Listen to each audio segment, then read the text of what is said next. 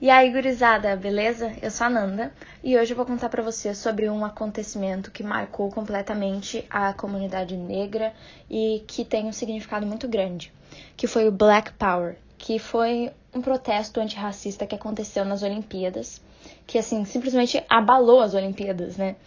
E a nossa história ela se passa em 1968, quando aconteceram diversas manifestações culturais e sociais. Só pra gente contextualizar, eu vou explicar o que acontecia no mundo nessa época. No Brasil, uma galera como Caetano Veloso e Gilberto Gil tiveram muito sucesso, ao mesmo tempo que a ditadura militar estava sendo imposta contra a população. Já na Europa, revoltas estudantis e trabalhistas mudaram o rumo da França. E nos Estados Unidos, Martin Luther King, um dos maiores ativistas contra o racismo, foi assassinado. Os protagonistas da... Opa, me embolei. Os protagonistas da nossa história, Tommy Smith e John Carlos, eram velocistas que representaram os Estados Unidos na prova de 200 metros rasos nos Jogos Olímpicos da Cidade do México em 1968. Sobre o pódio e ao som do hino dos Estados Unidos, eles baixaram a cabeça e ergueram o punho cerrado com luvas pretas. Esse gesto foi uma alusão ao movimento dos Panteras Negras, que lutavam contra a segregação racial. No peito, os atletas carregavam um broche que dizia Projeto Olímpico para os Direitos Humanos. A manifestação foi silenciosa, mas ela teve um poder simbólico ensurdecedor. Só que ele acabou gerando punições por parte do Comitê Olímpico Internacional, que até hoje não aceita manifestações políticas nos seus eventos os americanos foram expulsos das Olimpíadas e impedidos de participar de novas competições. E atualmente, Tommy Smith dá aulas de, e palestras, né? Já o John Carlos, ele é técnico de atletismo nas escolas e tal.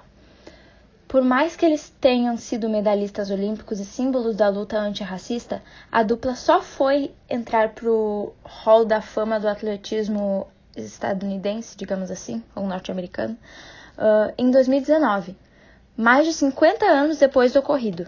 Meio século após o gesto dos Panteras Negras, o jogador de futebol americano Colin Kaepernick também usou o seu, o seu espaço de destaque né, no esporte para protestar contra o racismo.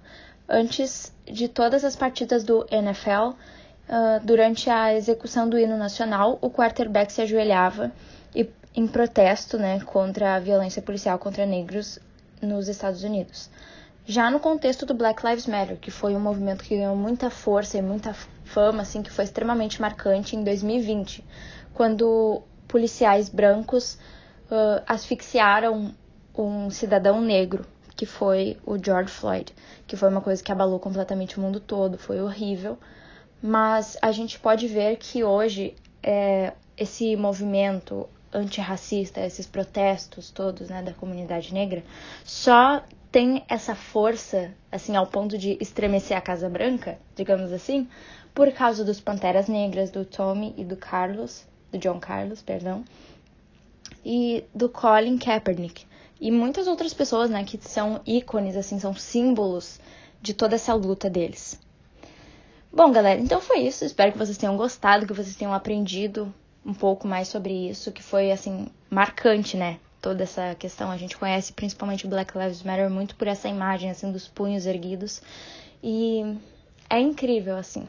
Então é isso, gente. Beijo. Tchau.